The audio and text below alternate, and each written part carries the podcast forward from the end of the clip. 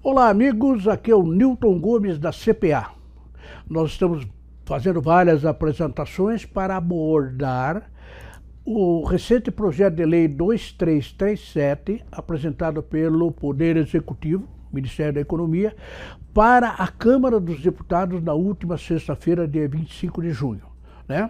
Bom, esse projeto de lei ele faz várias alterações na legislação tributária, mas em apenas duas áreas a área do imposto de renda e a área da contribuição social sobre o lucro líquido, né? Então a gente está discutindo cada um desses detalhes. Bom, eu queria começar com uma modificação importante que está no âmbito aí do PL 2337, que é juros sobre capital próprio, o famoso JCP. O juros sobre capital próprio é um mecanismo que permite às empresas registrar como despesa dedutível na sua contabilidade o valor do juros sobre capital próprio. Vamos entender bem isso rapidamente. Os sócios, né, os acionistas, eles fornecem capital para a empresa. E aí vem a pergunta: a empresa paga alguma coisa por esse capital fornecido pelos participantes do seu capital? Bom, não, em princípio não né? Não tem nisso. Ora, então, o JCP foi criado exatamente para cobrir essa lacuna.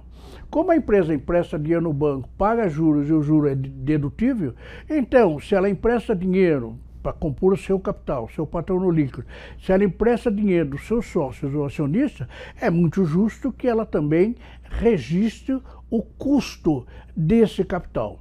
E o custo desse capital é um cálculo, já temos vários anos, é calculado com base na taxa do TJLP, o famoso taxa de juros a longo prazo. E algumas empresas podem registrar essa despesa, tem limites, condições, cálculo, etc. Mas essa despesa ela é dedutível como despesa principalmente para as empresas do lucro real, que podem reduzir o lucro tributável fazendo o registro do JCP.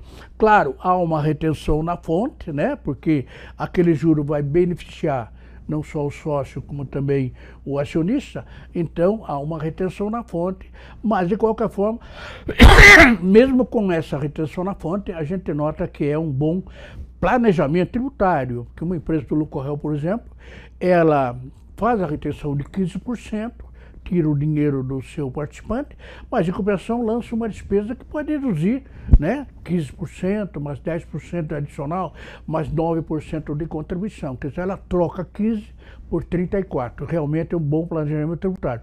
A má notícia é que o projeto extingue essa possibilidade a partir de 1 de janeiro de 2022. Então, quem vem registrando o JCP durante muitos anos vai ficar agora decepcionado com essa alteração, porque não poderá registrar essa despesa financeira que a lei permite, permite ou está permitindo até 31 de dezembro de 2021 a dedutibilidade do famoso JCP. Bom, essa é mais uma alteração que está lá no projeto de lei 2337. Espero vê-los no próximo. Muito obrigado.